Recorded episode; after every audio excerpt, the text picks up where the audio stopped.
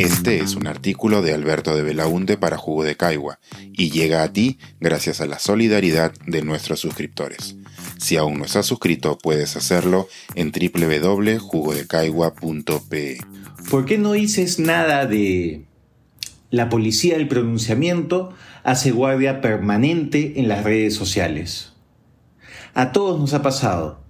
Escribimos en Facebook o en Twitter sobre algún tema de coyuntura y de inmediato saltan a reclamar a otros usuarios indignados con el hecho de que no te has pronunciado sobre otro tema que ellos consideran más relevante o urgente.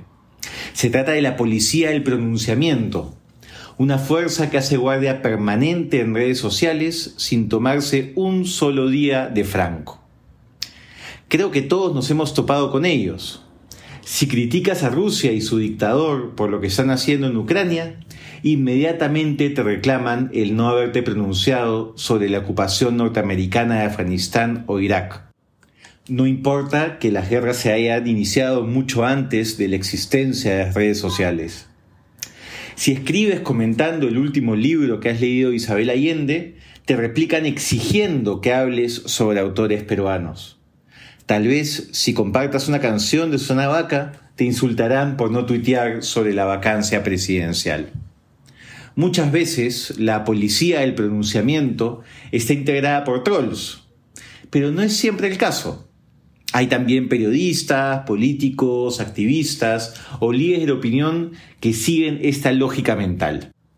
Son personas con nombre y apellido, que parten del supuesto bastante cuestionable que para decir algo, cualquier cosa, y que sea considerado aceptable, primero tienes que ser validado por ellos quienes otorgan la soñada coherencia. El primer problema es que se toman las redes sociales demasiado en serio. Creen que cada tweet o post en su línea de opinión alimenta algún tipo de cruzada virtual, que además siempre creen estar ganando.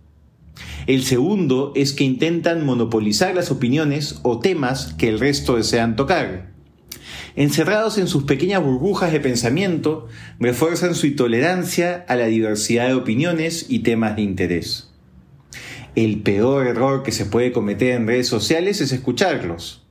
Si lo haces, terminarás escribiendo mensajes larguísimos y aburridos, en los que antes de poder expresar lo que finalmente te interesa decir, tendrás que dar una larga introducción. Abro comillas. Antes de condenar esto, debo dejar en claro que condeno también aquello, lo otro y eso de allá. Cierro comillas. O terminarás metiendo tu cuchara en platos de los cuales no querías probar. Lo más curioso es que en muchos casos reclaman por pronunciamientos que sí has tenido. O sea, encima son desmemoriados y demasiado flojos para usar Google. Y es que, en el fondo, les da igual si dijiste algo o no, lo que quieren evitar a toda costa es que te sigas pronunciando con libertad. Hay una idea muy autoritaria detrás de esta práctica. Ellos quieren decidir quién puede expresarse y quién no en base a la autoridad moral, entre comillas, que ellos dan y quitan unilateralmente. Supongo que les resulta más fácil etiquetar y buscar silenciar a las personas que rebatir ideas o argumentos.